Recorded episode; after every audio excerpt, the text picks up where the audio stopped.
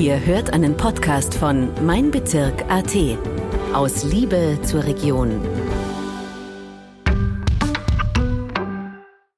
Herzlich willkommen zu einer neuen Folge der Tiroler Stimmen. Mein Name ist Thomas Geineder, ich bin Redakteur bei den Regionalmedien Tirol und ich darf meinen heutigen Gast Johanna Nagila von der Initiative Doppelplus herzlich begrüßen.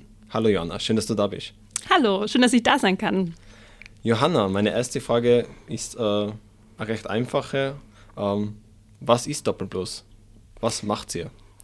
Also Doppelplus ist ein gemeinschaftliches Projekt vom Klimabündnis Tirol, Energie Tirol und Community Wörgl. Und bei uns geht es ums Energiesparen und gleichzeitig was fürs Klima zu tun. Und wie machen wir das? Also äh, wir bilden Ehrenamtliche zu Energie- und Klimacoaches aus. Die gehen dann in den Haushalt rein und geben den Bewohnerinnen und Bewohnern äh, Tipps und Tricks ähm, an die Hand, wie man am besten Energie spart und gleichzeitig auch noch was fürs Klima tut. Ja, du hast schon angesprochen, ähm, eure Energie- und Klimacoaches. Was sind das für Leute? Das sind ja hauptsächlich Ehrenamtliche. Wie kommt man dazu, dass man äh, ein Klimacoach wird bei euch? Genau, also unsere ähm, Energie- und Klimacoaches sind alle ehrenamtlich. Und das sind ganz unterschiedliche Personen. Wir haben da Pensionistinnen, wir haben da Studentinnen, wir haben da Leute, die mitten im Beruf stehen.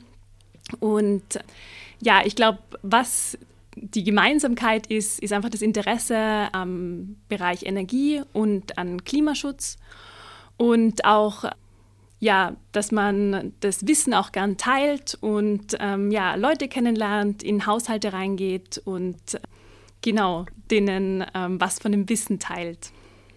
Also eigentlich von jung bis alt, das machen kann man in jedem, kann quasi jeder werden, oder? Ja, genau. Also bei uns ist es so, dass man sich einfach bei uns melden kann, ähm, wenn man das äh, machen will. Und dann bekommt man von uns äh, eine gratis Ausbildung zum Klima- und Energiecoach. Das sind zwei Halbtage ähm, Theorie und danach noch ähm, praktisch, dass man da bei erfahrenen Coaches mitgeht. Und ähm, dann gibt es eine kleine Prüfung. Und dann kann man da eigentlich schon losstarten. Die gehen meistens in Zweierteams in die Haushalte rein. Wie läuft es dann eigentlich ab, wenn, wenn, dann, ähm, wenn man dann äh, als Klimacoach unterwegs ist? Wie läuft so ein äh, ja, Klimacoaching ähm, vor Ort in der Wohnung ab? Auf was wird da geachtet? Was, auf was schaut sie da genau?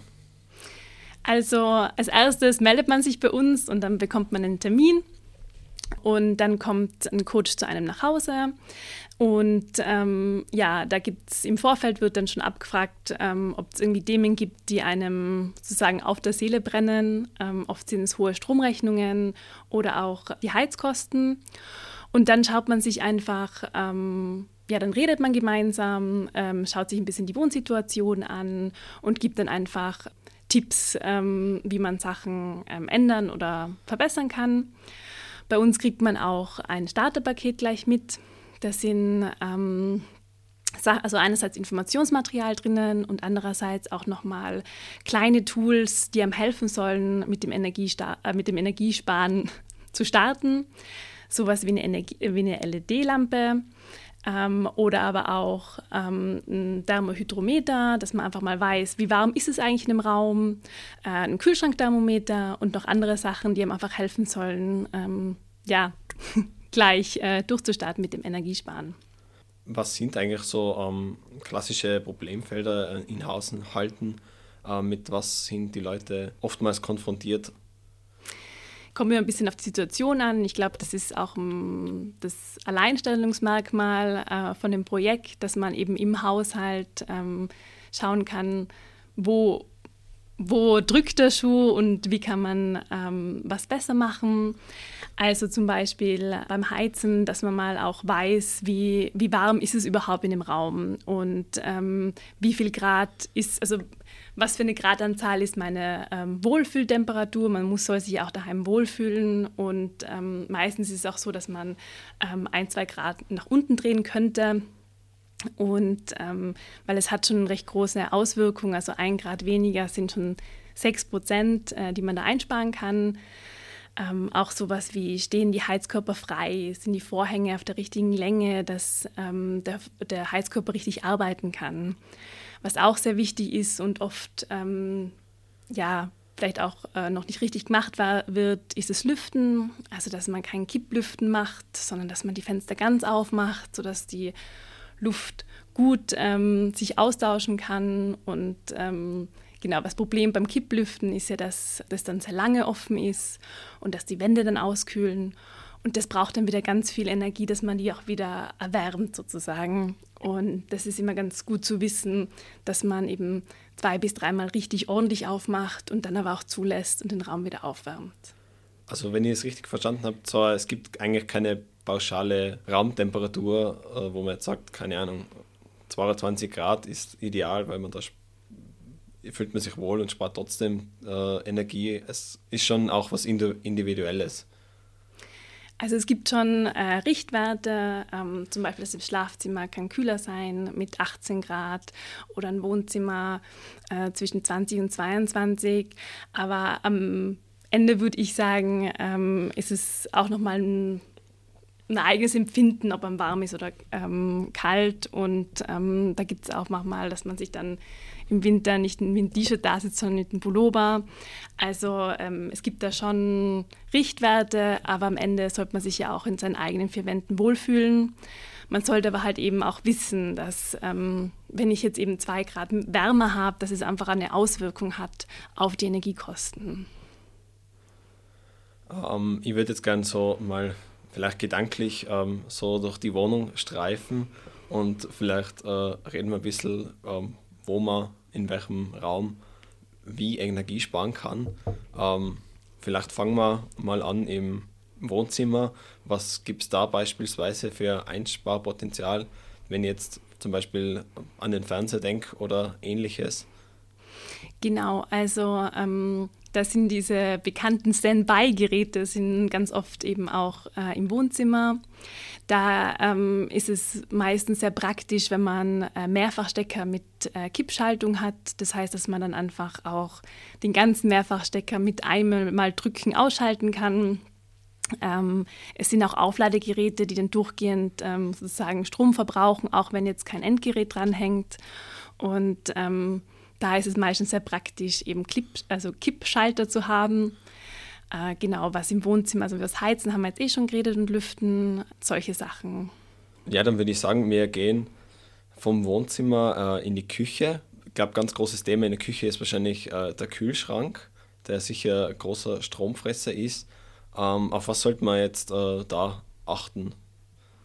Genau, also gerade bei so Geräten, die durchgehend äh, am Strom hängen und durchgehend Energie verbrauchen, ähm, sollte man ja, wie eben der Kühlschrank, äh, sollte man immer ein paar Sachen schauen. Also mal äh, wichtig wäre mal zu schauen, ist er richtig eingestellt? Also äh, empfohlen waren da 5 bis 7 Grad, dass, ähm, genau, dass er nicht zu kalt eingestellt ist. Und ähm, meistens hat man ja auch noch ein Tief Tiefkühlfach dabei. Und ähm, da ist es so, wenn man da das Eis schon sieht, dann ist auf jeden Fall Zeit, dass man das mal enteist und alles raustut und abdauen lässt, damit das Gerät einfach auch wieder effizienter funktioniert. Und ja, wenn man sich ein neues Gerät anschafft, sollte man schon schauen, dass es energieeffizient ist, ähm, weil man sich da einfach auf die Dauer sehr viel einsparen kann. Da gibt es ja jetzt auch wieder eine neue äh, Klassifizierung, oder? Da, früher hat es das A gegeben und jetzt, glaube ich, hat sich das wieder geändert, oder? Genau, aber A ist immer noch gut. Genau, also sich gerne an dem oberen Bereich äh, der Skala äh, orientieren. Okay.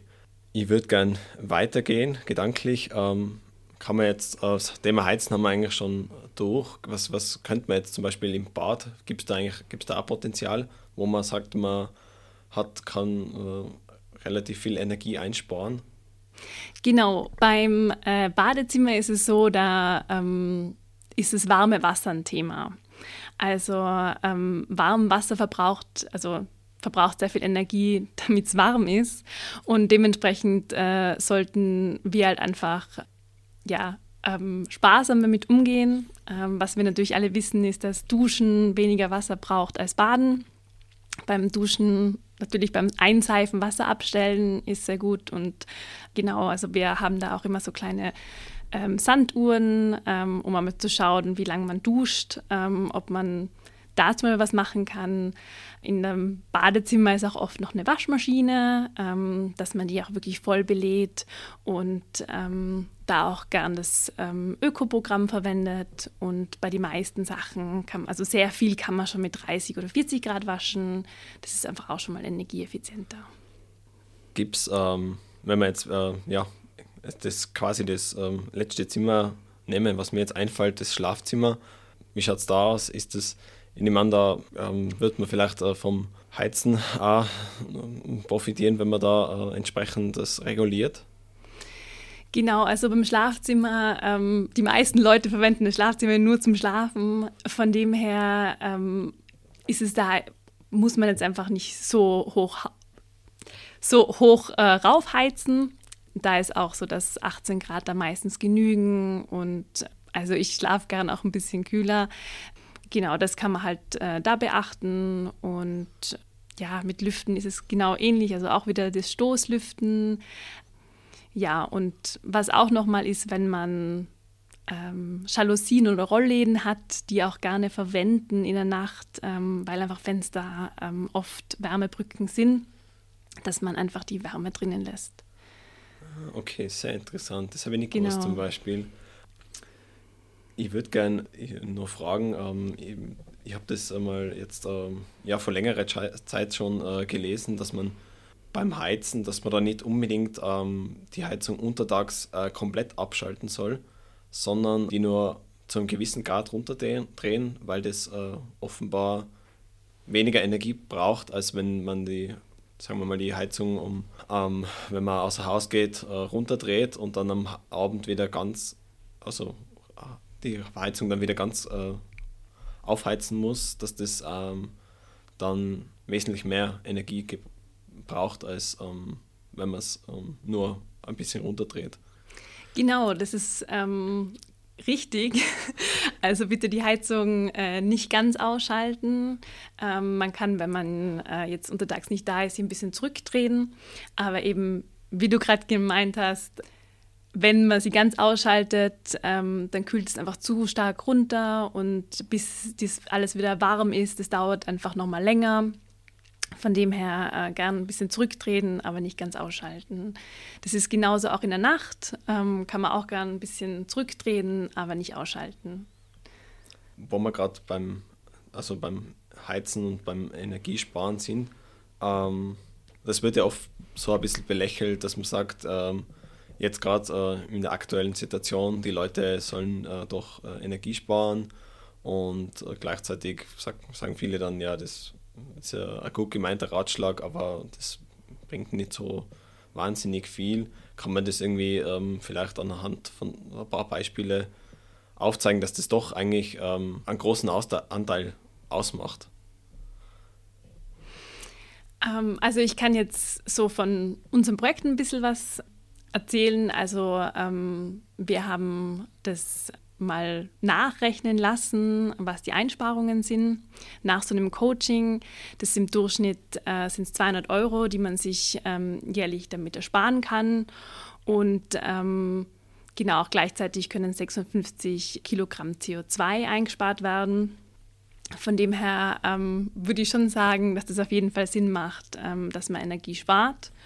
Und ähm, ich glaube auch, dass man ähm, Einsparungen machen kann, ähm, ohne dass man jetzt viel an der Lebensqualität jetzt sagt, man fühlt sich daheim nicht mehr wohl, weil es so kalt ist, ähm, sondern eher, dass man ja mehr die Zusammenhänge ähm, versteht und einfach ähm, Einsparungen so macht, dass man sich ja vielleicht sogar wohler daheim fühlt, weil man weiß, wie man richtig lüftet und wie man richtig heizt. Wenn man das jetzt vergleicht, ähm, ich zu Hause, ich habe zum Beispiel noch ähm, in meinem Wohnblock äh, noch äh, eine Ölheizung. Ähm, wenn man das jetzt äh, ein bisschen in die, in den Vergleich zieht, würde das jetzt, ähm, wenn man sagt, äh, man würde jetzt auf äh, erneuerbare Energiequelle umsteigen, zum Beispiel, wie kann man das in ein Verhältnis setzen zum Energiesparen, dass man das Haus zu Hause realisieren kann? Also ich finde, man sollte das gar nicht so vergleichen oder gegeneinander aufwiegen. Also ich glaube, man braucht beides. Und zwar einerseits den Ausbau von erneuerbaren Energien und andererseits auch, dass wir alle ein bisschen äh, mehr Bewusstsein haben, wie wir Energie äh, verbrauchen. Und ähm, genau, weil eben, das ist ähm, oft das Problem, dass man nicht die Heizung tauschen kann, vor allem wenn man jetzt Mieterin oder Mieter ist. Also äh, unser Projekt ist auch für Mieterinnen und Mieter ausgelegt. Und da sind es eben die Verhaltensänderungen, also dass man eben weiß, wie man ähm, Kleinigkeiten äh, machen kann, damit man Energie spart, ähm, weil bauliche Maßnahmen einfach nicht möglich sind. Und von dem her glaube ich, dass ja beides wichtig ist und dass wir an beiden dran sind. Das wäre eigentlich mein nächster Gedanke gewesen, weil man ja natürlich oftmals nicht rauskommt äh, aus eigenen Stücken, aus ähm, fossilen Energieträgern. Und damit nimmt natürlich das Energiesparen eine äh, größere Rolle ein. Genau, also ähm, ich glaube, es ist wichtig, dass man in seinen eigenen Möglichkeiten ähm, Dinge verändern. Ähm, du hast gerade angesprochen, ähm, man spart sich nicht nur viel Geld eigentlich, man spart äh, man spart, man verhindert äh, eine, eine, große Menge CO2-Ausstoß. Ähm, kann man das nur irgendwie erklären, welche klimatechnischen Auswirkungen das auch hat? Genau, also jeder von uns ähm, hat ja einen CO2-Fußabdruck, ähm, den man hinterlassen. Und da ist schon ein Viertel äh, fällt da aufs Wohnen. Und ja, ich habe ihm davor gemeint, diese 650 äh, Kilogramm CO2, äh, das wären dann halt schon 6 Prozent, die man da reduzieren könnte äh, von uns, also jeder von seinem Fußabdruck. Und ich glaube, das wäre schon ein ganz guter Anfang. Das macht in der Masse doch viel aus. Eine Frage, die eine Kollegin für mich gehabt hat, ähm, Sigmund, die soll ich unbedingt stellen, und zwar, ob es quasi eine, ja, eine Alternative zum Heizen gibt. Gibt es irgendwie eine Methode ähm, oder halt äh, eine Möglichkeit, äh, seine Wohnung in gewisser Weise ohne zu heizen warm zu halten, beziehungsweise ähm, nicht, also jetzt weniger die Wohnung, aber sich selber. Also bei der Wohnung gibt es eigentlich keine Alternative zum Heizen und ähm, eine gewisse Temperatur sollten unsere Räume auch im Winter haben. Einfach damit sich kein Schimmel bildet, damit man die Feuchtigkeit immer auch gut nach außen transportieren äh, und dass, ja, dass man selber auch äh, in einem gesunden, in einem gesunden Umfeld äh, wohnen. Ähm, natürlich ist es für uns also zum Beispiel kann es ähm, fürs eigene Wohlbefinden schon ähm, Sachen zum Beispiel ähm, helfen, wie zum Beispiel, wenn man eine Decke um die Füße hat äh, oder wenn zum Beispiel der Boden kalt ist, äh, dann muss jetzt nicht unbedingt der ganze Raum kalt sein, aber zum Beispiel ähm, ja, der Boden ist kalt, von dem her können Wollsocken oder die Hausbatschen da schon einfach äh, am Komfort was ändern, obwohl sich die Temperatur nicht ändert. Ähm, genau solche Sachen. Also Pullover anziehen statt äh, Heizung raufdrehen. Ja. also ich äh, will jetzt nicht sagen, dass man jetzt mit dicker Wolljacke oder mit dicker äh, Winterjacke daheim sitzen muss, aber ähm, es kann auch schon mal gut sein, äh, eine kuschelige Wolljacke anzuhaben. Also äh, ich persönlich sitze gerne im Homeoffice äh, mit äh, Wolljacke im Winter. Also das ist dann einfach so individuelles Wohlfühlen. Johanna, ähm, es gibt bei uns ähm, immer eine Frage, die wir jedes Mal stellen, eine äh, Standardfrage gewissermaßen, nämlich nach dem äh, Lieblingsplatzl. Mir würde interessieren, äh, was ist dein Lieblingsplatzl? Ist es ähm, ja, auf der warmen Couch zu Hause oder am Berg oder wie schaut es bei dir aus? Ja, also ich muss sagen, mein Lieblingsplatzl ist aktuell die Kletterhalle ich bin noch gar nicht so lange wieder zurück in Tirol und äh, genieße einfach äh, ja, das sehr gut ausgebaute Kletterzentrum. Und äh, genau. Die, äh, nein, nicht die Wuppalle, sondern die Kletterhalle in Innsbruck. Oder? Genau. Ja, cool. Ja, Johanna, ähm, vielen Dank, dass du bei uns warst. Es hat mich sehr gefreut. Sehr informatives Gespräch, würde ich sagen. Ähm, vielen Dank. Ja, danke, dass ich da sein konnte und ähm, ja, viel Spaß beim Energiesparen. Gutes Schlusswort. Liebe Zuhörerinnen und Zuhörer, ähm, danke fürs Dabeisein. Achten Sie auf die Energiespartipps. Alle unsere Folgen gibt es natürlich auf unserer Website äh, meinbezirk.at slash Tirolerstimmen. Hören Sie in die bisherigen hinein und lassen Sie sich von den neuen Folgen immer ab Dienstag überraschen. Äh, die Nachrichten aus Tirol, Ihrer Region und Ihrer Heimatgemeinde lesen Sie online auf meinbezirk.at slash Tirol und in der Printausgabe der Bezirksblätter Tirol ab Mittwoch in Ihrem Postkastel. Danke und bis zum nächsten Mal. Das war ein Podcast von Mein Bezirk AT.